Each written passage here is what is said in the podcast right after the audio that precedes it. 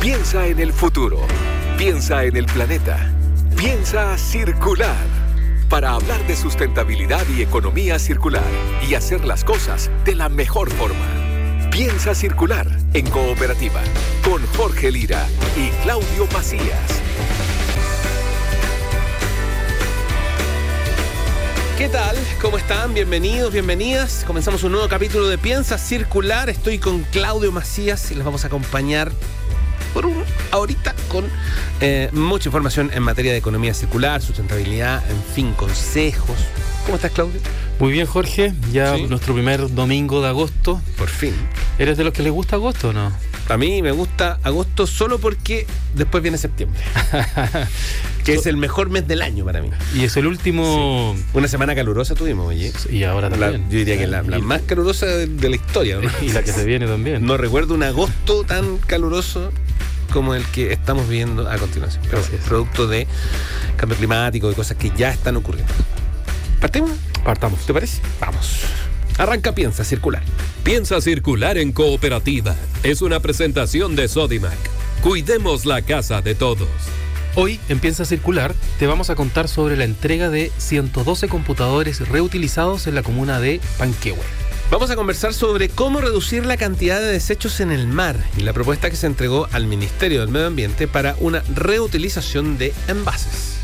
En Emprendedores Sustentables vamos a conocer el trabajo de FreeMet, una startup que patentó innovadores productos de limpieza que evitan la contaminación por metales pesados. También en nuestra sección eh, Huerta Ideas de Patio con Fernando González del vivero La One, vamos a realizar una ronda de preguntas respecto al riego de las plantas. Y para terminar, en la sección Consejo Circular vamos a enseñarte qué hacer con las ampolletas que ya no funcionan. Eso lo quiero ver. y lo quiero escuchar.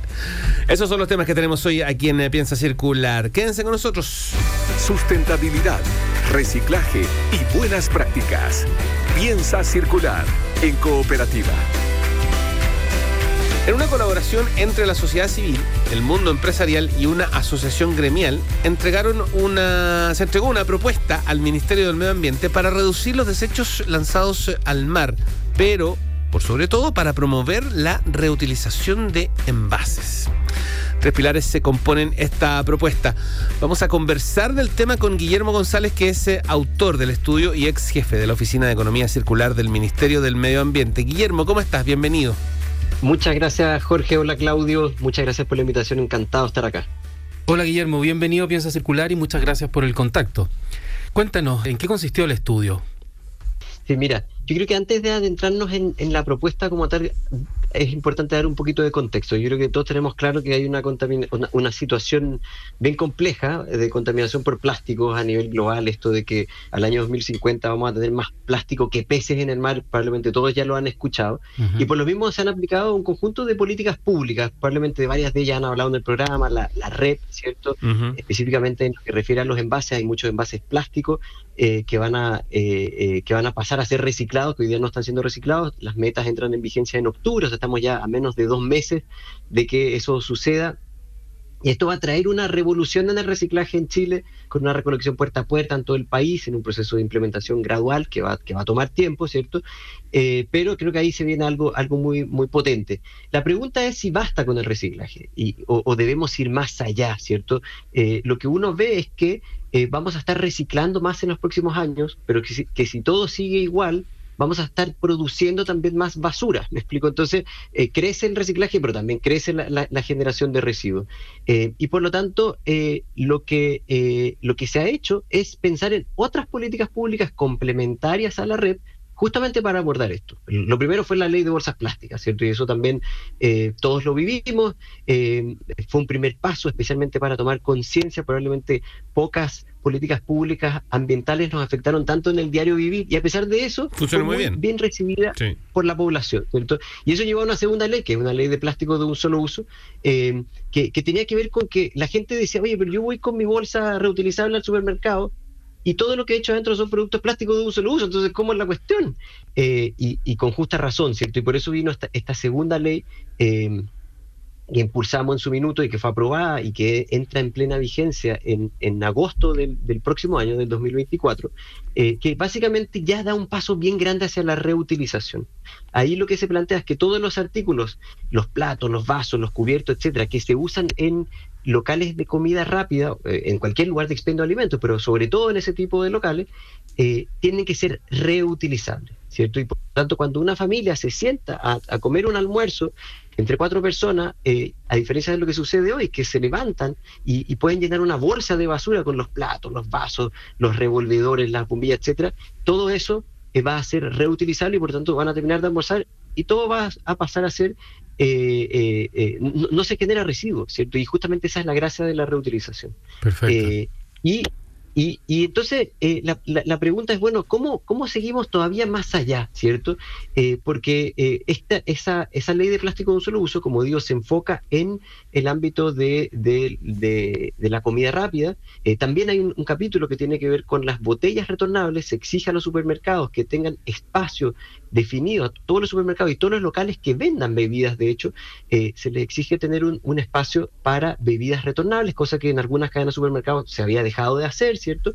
Entonces también eso obviamente es una forma de reutilización, pero la pregunta es cómo extendemos esto a todos los otros productos del supermercado, ¿cierto? Y ahí es donde vienen estas tres organizaciones que nos contratan a nosotros como consultores eh, y nos dicen, bueno, ¿cómo podemos establecer una regulación para avanzar hacia la reutilización en todos los productos del supermercado. Estamos hablando de Algramo, decías ahí viene del mundo empresarial, Algramo ha, estado liderando la innovación en materia de reuso de envases, Oceana, que es una organización de la sociedad civil, una ONG que fue clave en, el, en toda la eh, la, el impulso y la aprobación de la ley de plástico de un solo uso, y ANIR, que es el gremio de la industria del reciclaje, que creo que también es bien interesante que sea parte de esta, de esta propuesta.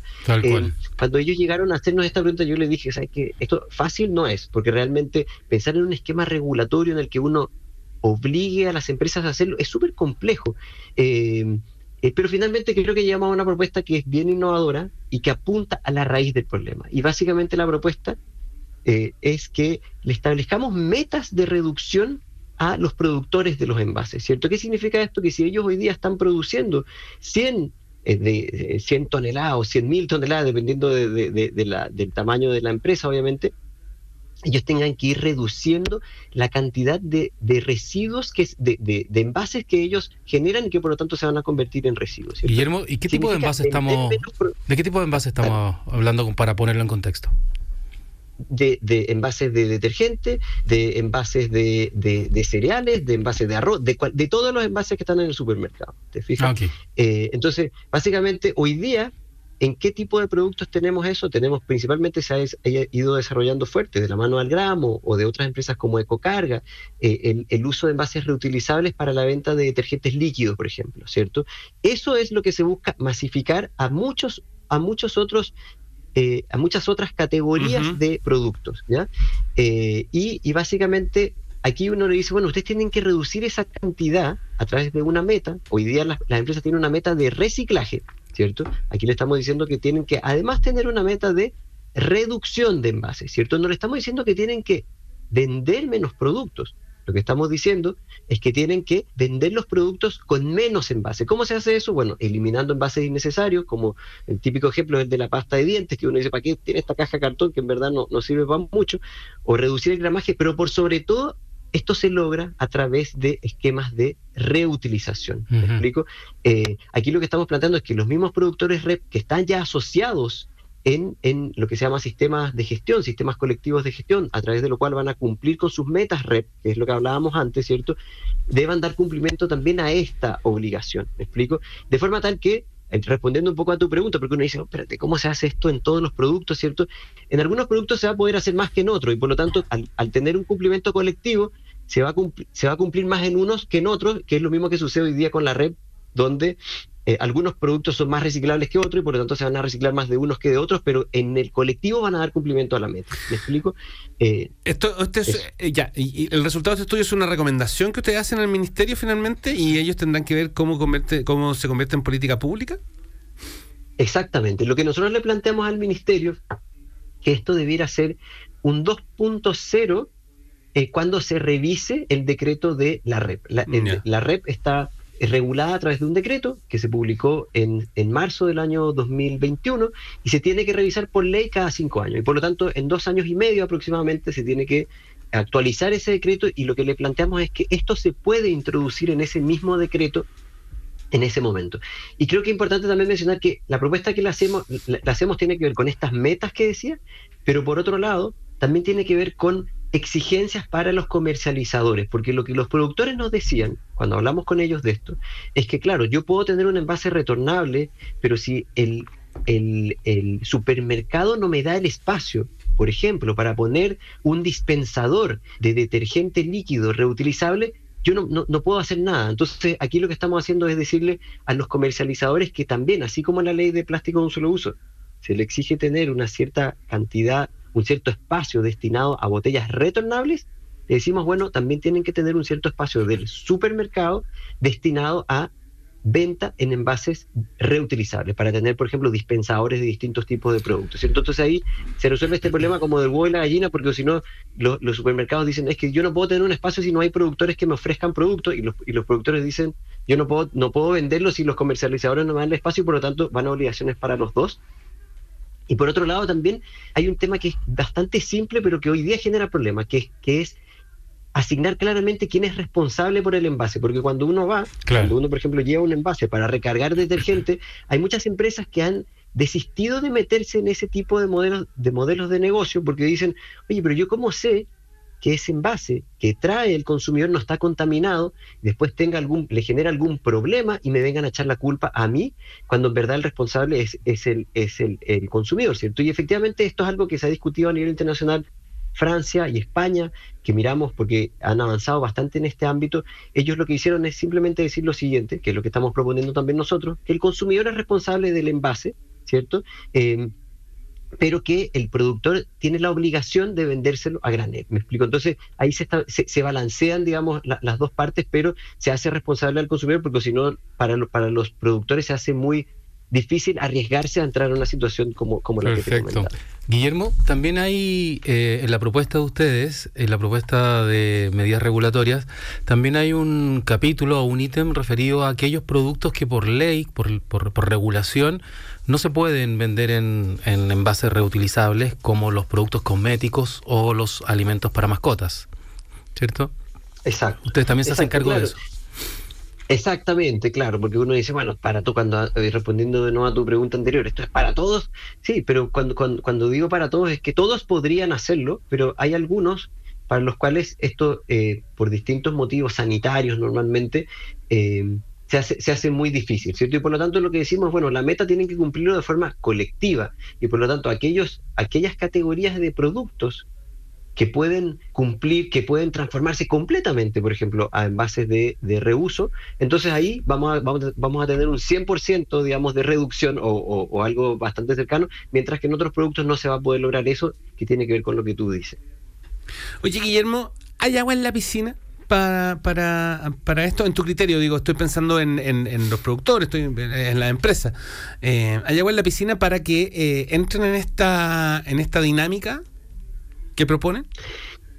Mira, yo, te diría que eh, yo, estuve como jefe de la Oficina de Economía Circular, como decían antes, en el Ministerio de Medio Ambiente desde el año 2018 al 2022, o sea, un, tiempo de cuatro años, digamos, y me tocó interactuar mucho con las empresas en el contexto de la red, de la ley de plástico, etcétera. Hay mucho interés de las empresas por avanzar hacia economía circular, ¿cierto? Eh, y esto es precisamente eso, y en ese sentido yo creo que hay un camino abierto en la medida que uno diseñe regulaciones que son flexibles, que son inteligentes, bien pensadas, etcétera, yo creo que sí hay espacio para esto.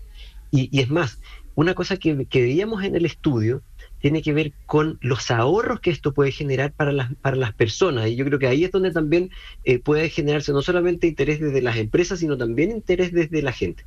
No sé si ustedes saben más o menos cuánto vale hoy día un, una, si tienen en la cabeza, digamos, cuánto vale hoy día los tres litros de un detergente eh, en, que uno compra en un envase de, de, un solo uso, lo estuve mirando recién, digamos, están 14.900 pesos más o menos, casi 15.000 pesos, los 3 litros.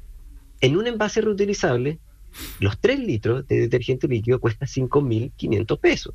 Entonces uno dice, espérate, ¿cómo puede ser esto?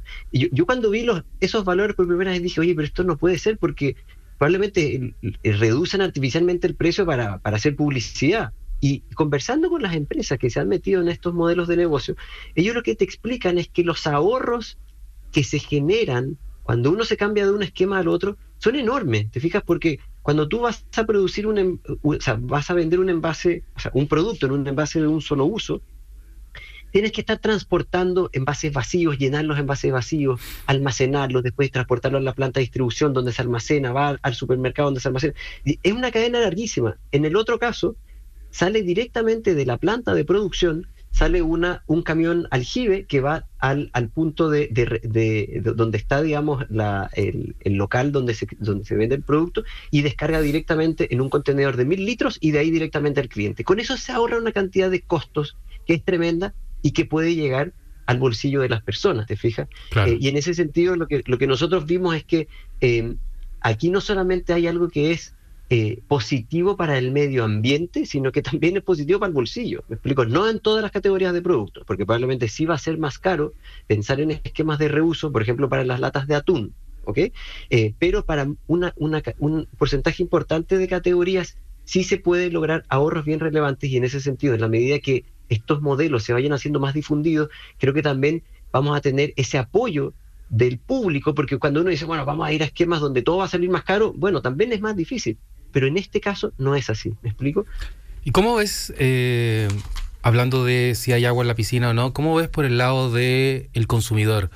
Tenemos por un lado al productor, tenemos por un lado al, comercializador, eh, la autoridad eh, recibiendo estas recomendaciones, pero la gente eh, está tendiendo a usar este tipo de esquemas de llevar su envase para que lo recarguen o de que vayan a la casa para que lo recarguen. ¿Cómo, cómo es ese comportamiento? Sí, yo creo que es, un, punto clave, ¿cierto? Porque justamente nosotros siempre hablábamos de eso. Hay tres actores, los productores, los comercializadores y los consumidores, y los tres tienen que hacer su parte. Eh, y en ese sentido, dos cosas. Uno, de lo que a mí me ha tocado ver, eh, la respuesta hacia esquemas, por ejemplo, como la venta de detergentes re, eh, o sea, en envases reutilizables, ha sido para mí sorprendente. La cantidad de personas que, que hoy día están eh, digamos, haciendo ese cambio y adoptando ese tipo de, formas de consumo es realmente impresionante y hay, eh, eh, hay, números de cocarga y de algramo que, que, lo refrendan, ¿cierto? hoy día, para, decirlo también, un, producto de, consumo en muchas casas diario, ¿cierto? Que es, las bebidas gaseosas, se venden masivamente en envases de reuso, ¿cierto? Y, y, las personas van al almacén de barrio y lo cambian, etcétera. y, en ese sentido Chile es eh, es, un, es, un, caso a nivel global eh, donde hay una, una gran cantidad de, de, productos que se venden así. Ahora, uno dice, bueno, estamos hablando de dos productos, pero ¿qué pasa con todos los demás productos? Y hay una cosa que aprendimos haciendo este estudio, es algo que, eh, que tiene que ver con una mirada hacia el futuro de cómo se espera que esto funcione, ¿cierto? Cuando uno dice, espérate, yo si voy a comprar con todo reutilizable, voy a tener que ir al supermercado eh, en una bolsa reutilizable con 20 envases reutilizables, voy a tener que empezar a sacar uno y sacar el otro y todo, y la cuestión se, se, ve bien engorrosa, ¿cierto? Y probablemente entonces la cosa no va a ir para allá. Lo que se está planteando y cada vez con más fuerza a nivel global es que aquí lo que vamos a tener es una logística compartida de envases reutilizables, ¿cierto? Eh, que vamos a tener ciertos envases estandarizados que se van a usar, digamos, para múltiples productos, eh, con una logística compartida para que eso llegue a los, a los productores, sean lavados y puedan ser vueltos a envasar, ¿cierto? O sea, así como... Como las eh, bebidas. así como es, exactamente, pero, pero, pero claro, cuando uno piensa, cuando uno se va al resto de las categorías, es tanta la diversidad en base que uno dice, ¿cómo se hace esto? Bueno, empezar a estandarizar en base, eso ya se está haciendo en Estados Unidos, te fijas, estandarizar los envases y por lo tanto que las empresas les llegue un envase que es de ciertas características, ¿cierto? Que le, le ponga una etiqueta con su marca, que se pueda después sacar fácilmente, me explico, y que haya una logística compartida. O sea, pensando futurísticamente, uno diría, bueno, va a pasar un día el camión del reciclaje, de la red, y otro día va a pasar el camión del reuso, por ponerlo, o a lo mejor van a puntos donde uno va a llevar los envases de reuso. Entonces,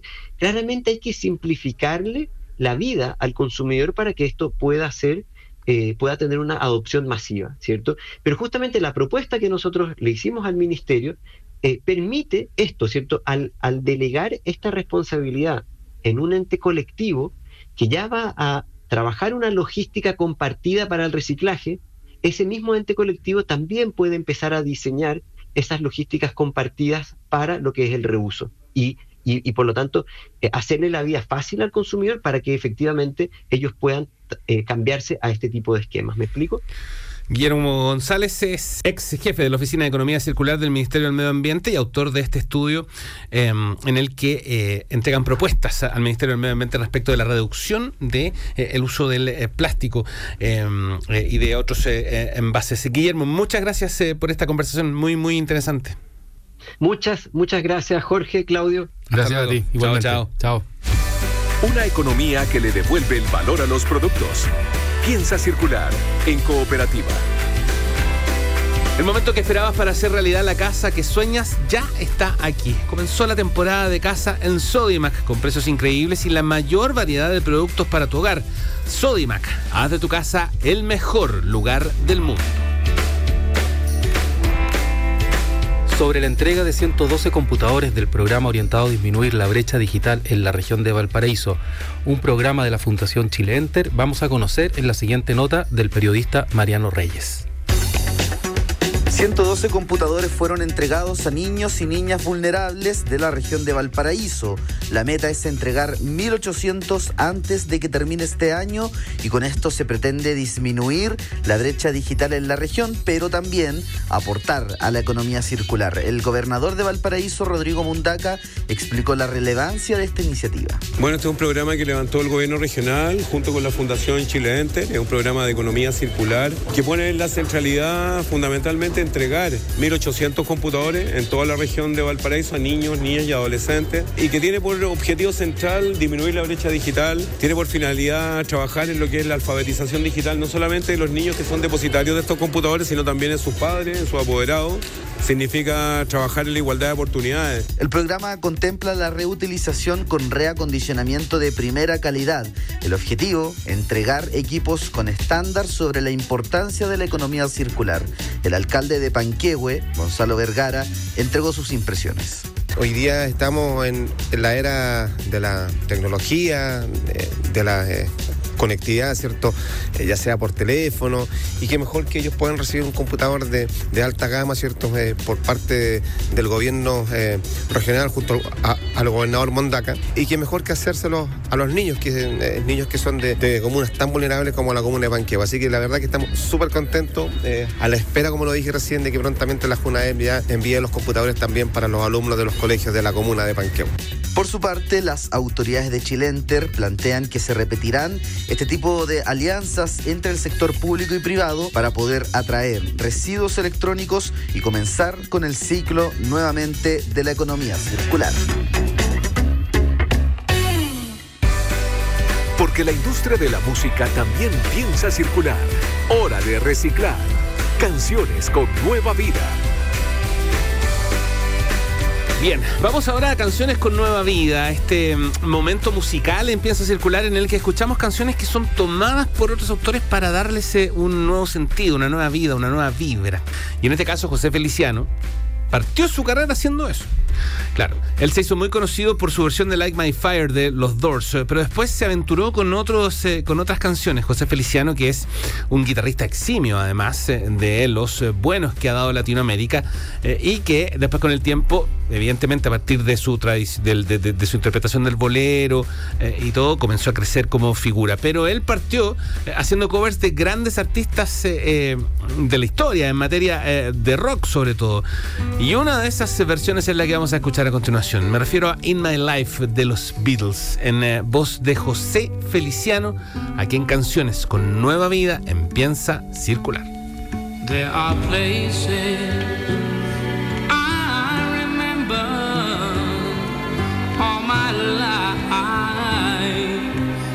Some have changed, some forever,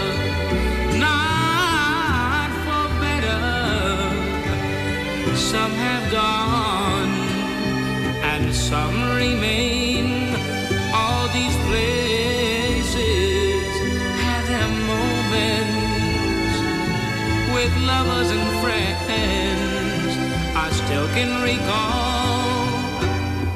Some are dead and some are living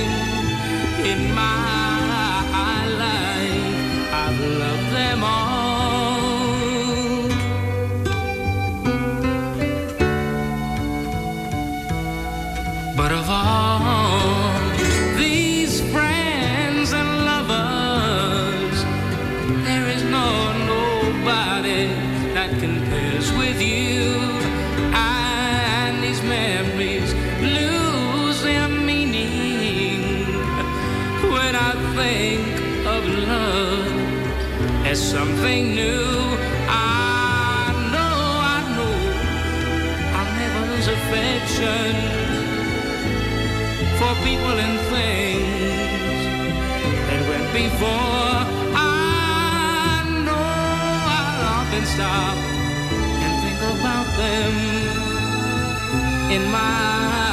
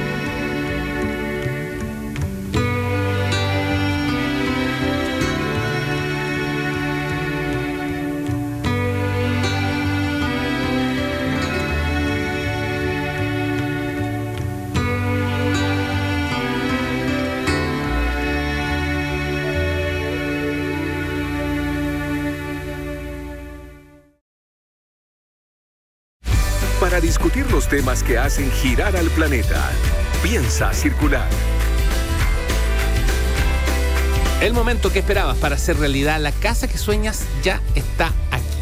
Comenzó la temporada de casa en Sodimac, con precios increíbles y la mayor variedad de productos para tu hogar. Sodimac, haz de tu casa el mejor lugar del mundo.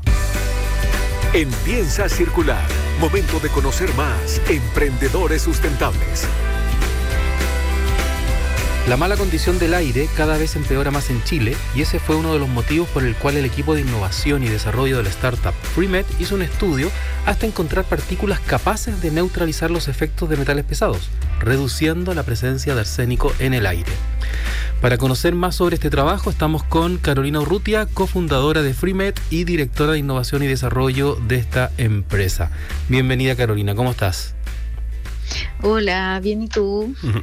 Carolina, ¿cómo estás? Oye, eh, bueno, lo primero que, eh, pa- como, como para que la gente se enganche bien, eh, hablemos un poco de FreeMet. Cuéntame de, de- qué, qué es lo que hace eh, eh, eh, FreeMet, cuál es su, su trabajo principal, para después ya meternos en este particular, digamos, hallazgo.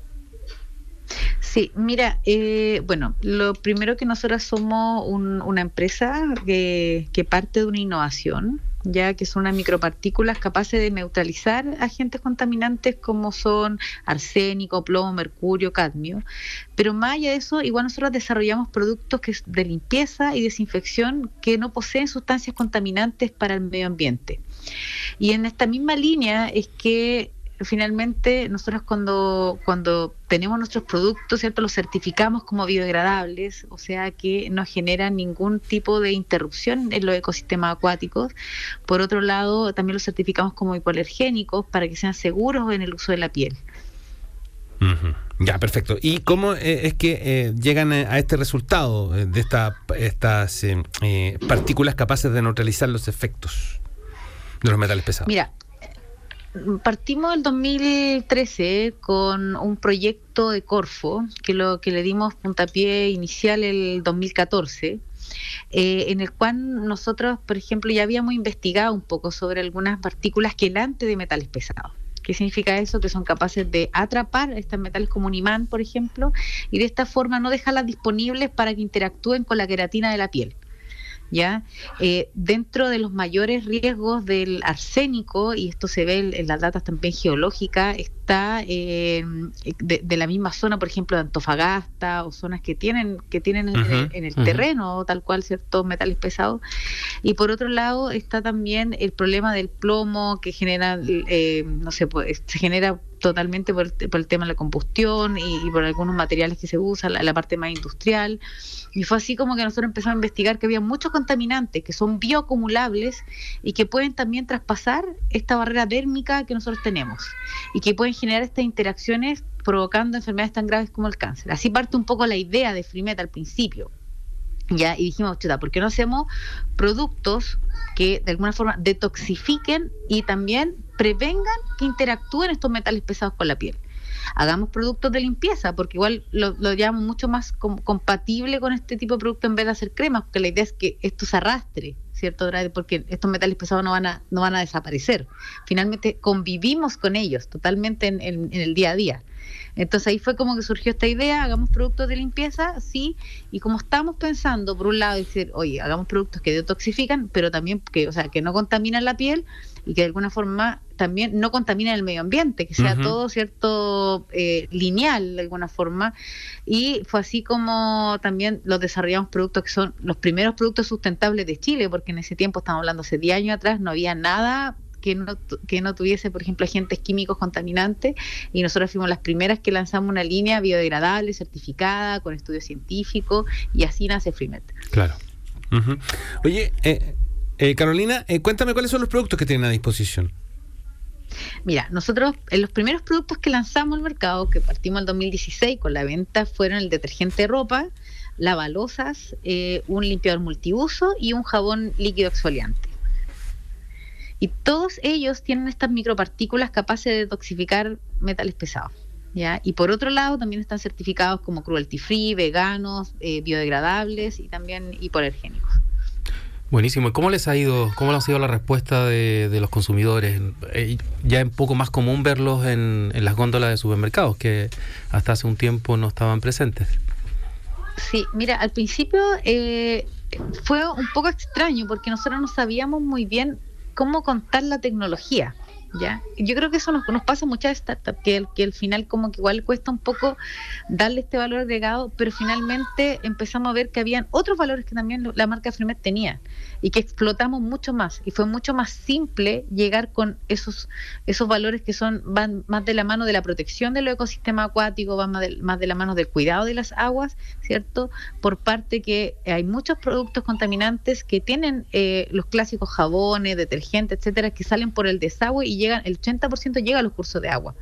Y estos también se bioacumulan, por ejemplo, en organismos marinos, como no sé, como moluscos, peces, y finalmente, por circularidad, vuelven también al, al, al humano. Entonces, pensándolo desde ese punto de vista, eh, empezamos a generar un modelo de economía circular que planteamos desde que partimos, certificándonos como empresa B el 2017, es- eh, siendo parte de la Fundación Basura Cero, siendo parte también de, eh, de este modelo de economía circular de triple impacto, de, de- de las tres R, de, donde nuestros clientes ya nos han retornado más de 50.000 envases. Entonces, partimos un poco así con todo este modelo muy disruptivo también e innovador y fuimos creciendo poco a poco. O sea, yo te puedo contar que nosotros fuimos creciendo primero, no sé, en la Ecoferia La Reina, por ejemplo, Claro. en clientes y el boca en boca fue muy entretenido. Y por otro lado, fuimos la primera marca de esta categoría que innovamos en partir por e-commerce. Nosotros antes el 70% de nuestras ventas era por e-commerce cosa que era muy ex- es muy extraña incluso ahora en una marca no sé, tradicional de limpieza y con la pandemia obviamente esto fue el boom porque ya teníamos todo implementado nosotros teníamos ya implementado el trabajo remoto teníamos ya implementado nuestra página web teníamos ya implementado cierto estábamos en tiendas en retail entonces se facilitó mucho el, llegar a, la- a las personas también en esa temporada Conversamos con Carolina Urrutia, ella es cofundadora y directora de I+D de FreeMed. Hablamos eh, de sus productos. Eh, Carolina, em, eh, ¿qué viene ahora para ustedes? Porque ya la marca está instalada, digamos, tú dices que tienen toda una, estructura además eh, armada que eh, eh, explotó en la pandemia y que comenzó a funcionar.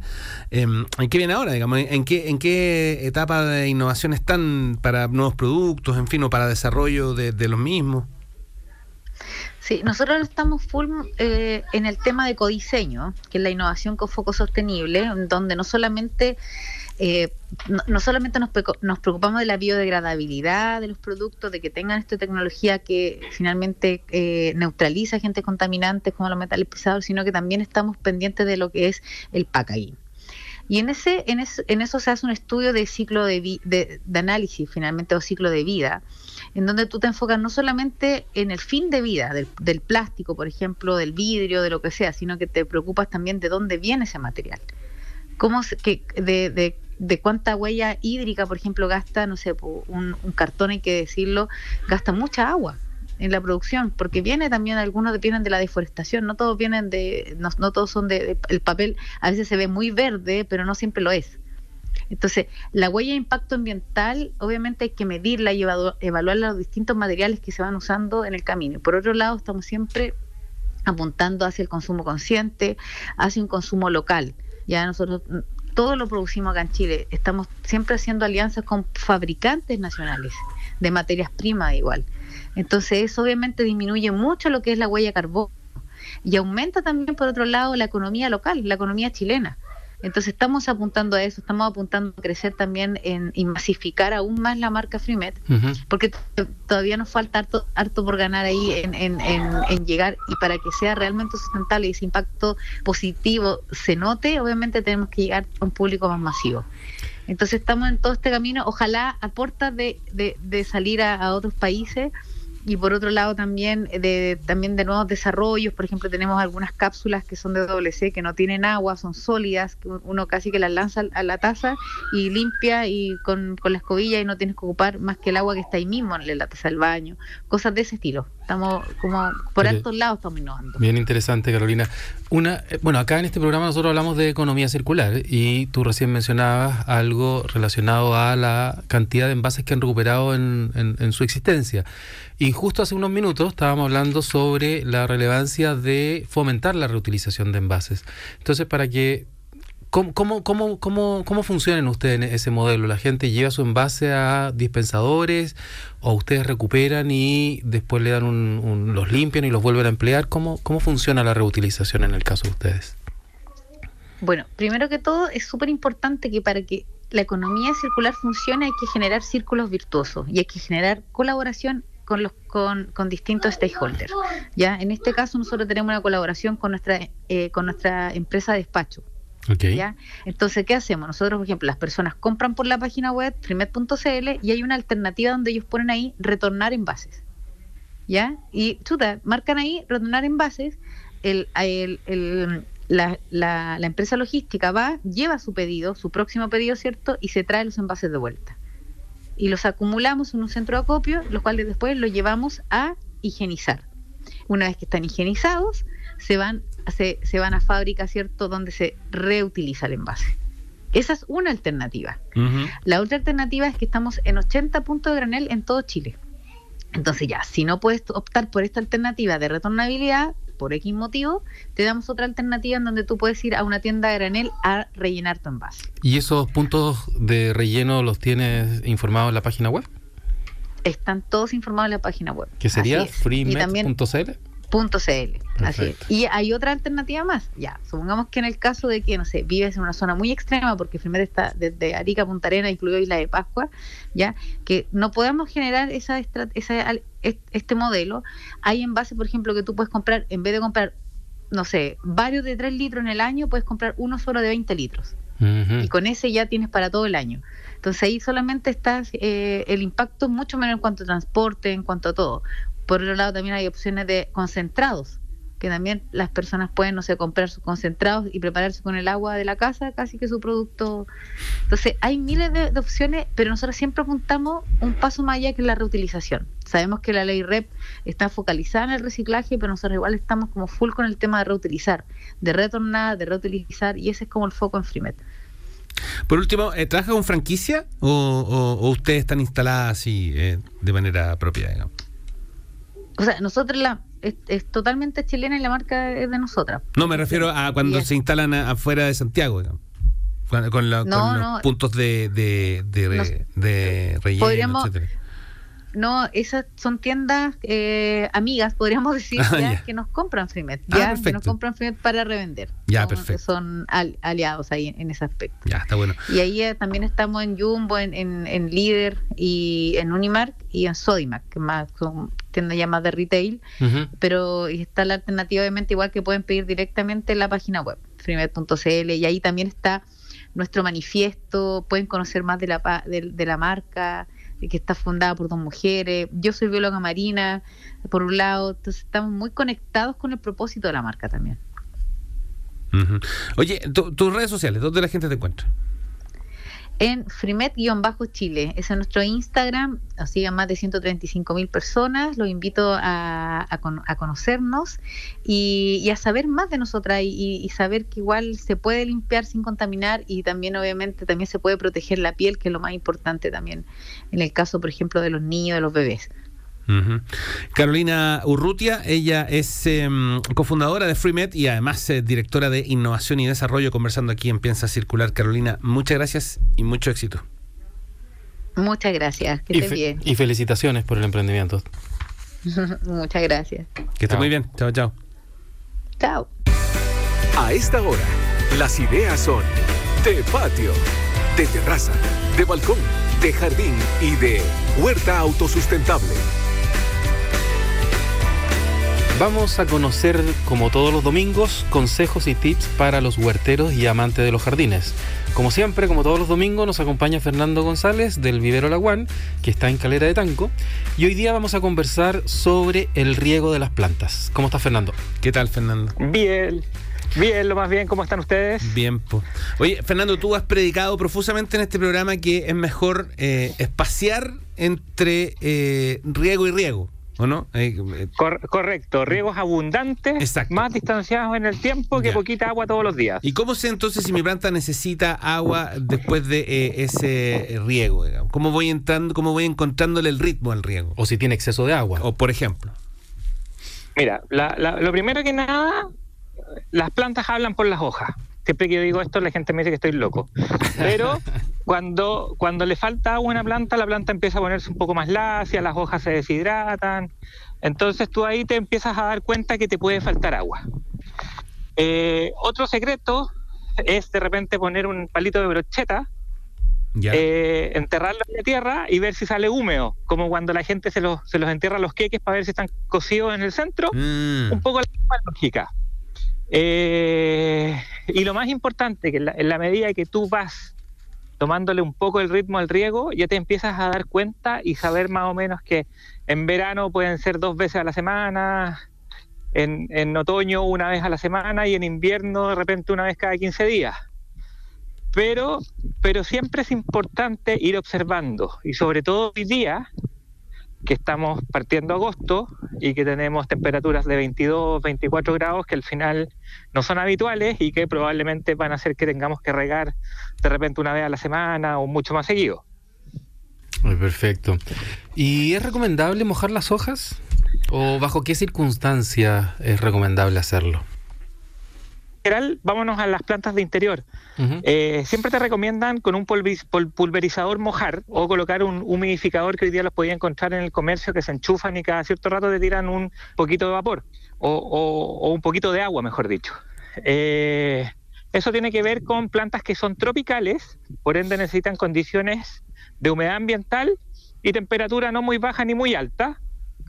Eh, cuando tú te acercas al verano, yo te diría que no es recomendable mojar las hojas de las plantas en el jardín cuando hace mucho calor, porque puedes eh, subir la incidencia de hongos en el ambiente. Oye, eh, Fernando, em, ¿agua de la llave nomás? Agua de la llave nomás. Eh, hay gente que te puede decir que algunas plantas más delicadas, de interior sobre todo, se pueden quemar por el tema del cloro y qué sé yo. Si tienes una planta muy, muy delicada, puedes usar agua de bidón o agua que te queda en el hervidor después Ajá. de que el agua se haya enfriado. Pero toda la vida hemos regado con agua de la llave y, y nos ha funcionado. Y en el campo riegan con agua que, que viene en la sequía, que es agua de deshielo, etcétera, y, y no tenemos mayor problema. Claro. Muy claro.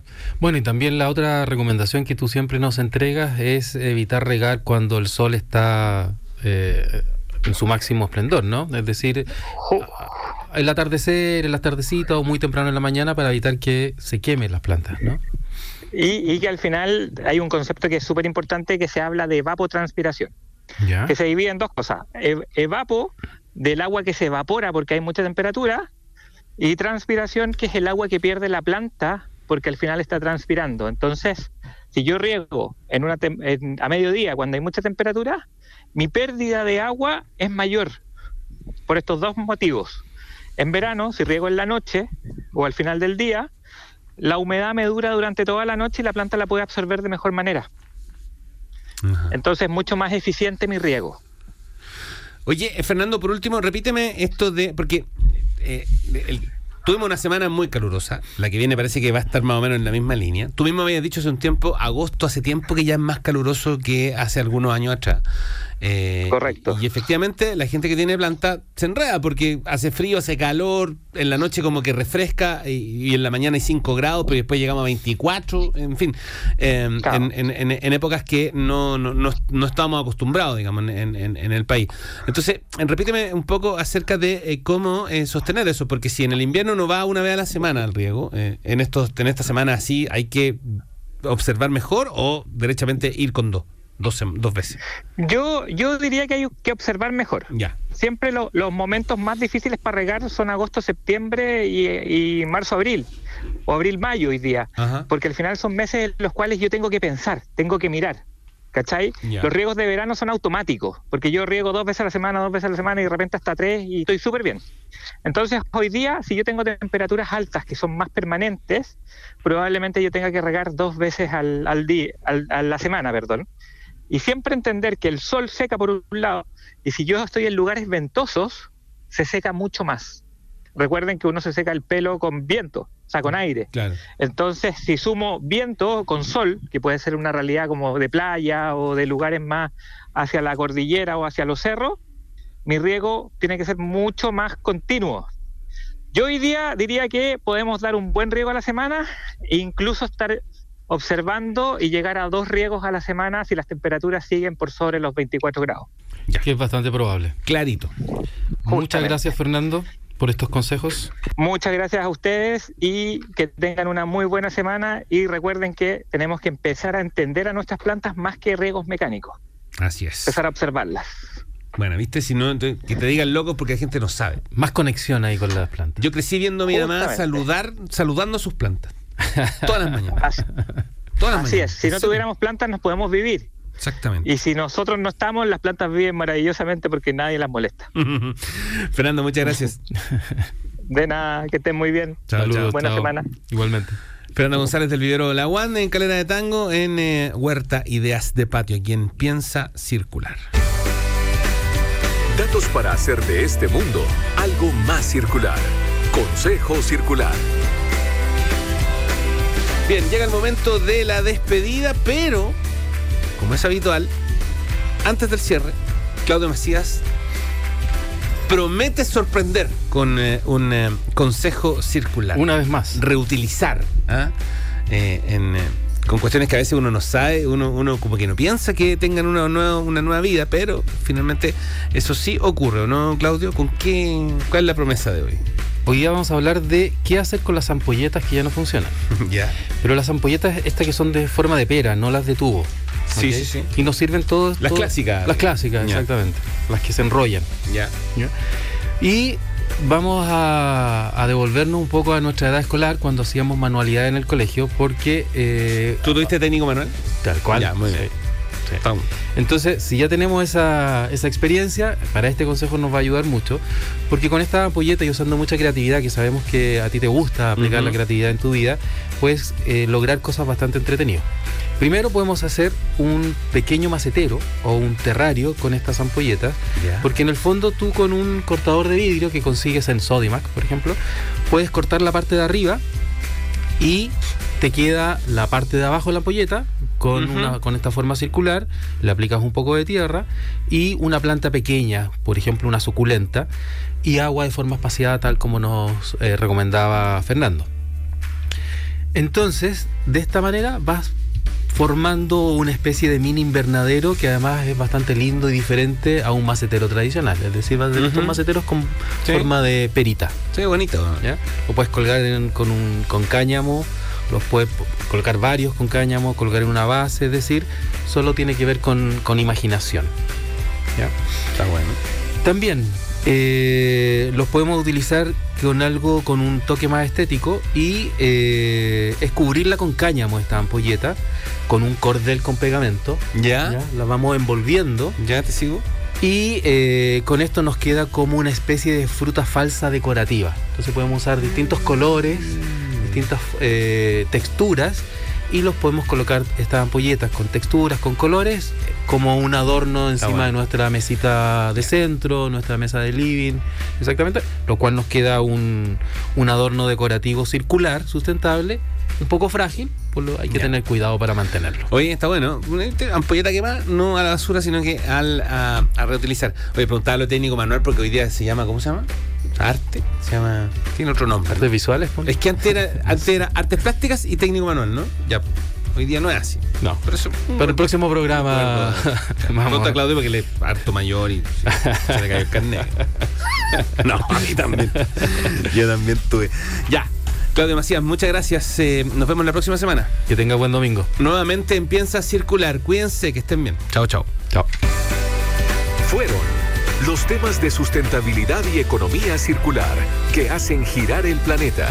Piensa circular. Fue una presentación de Sodimac. Cuidemos la casa de todos.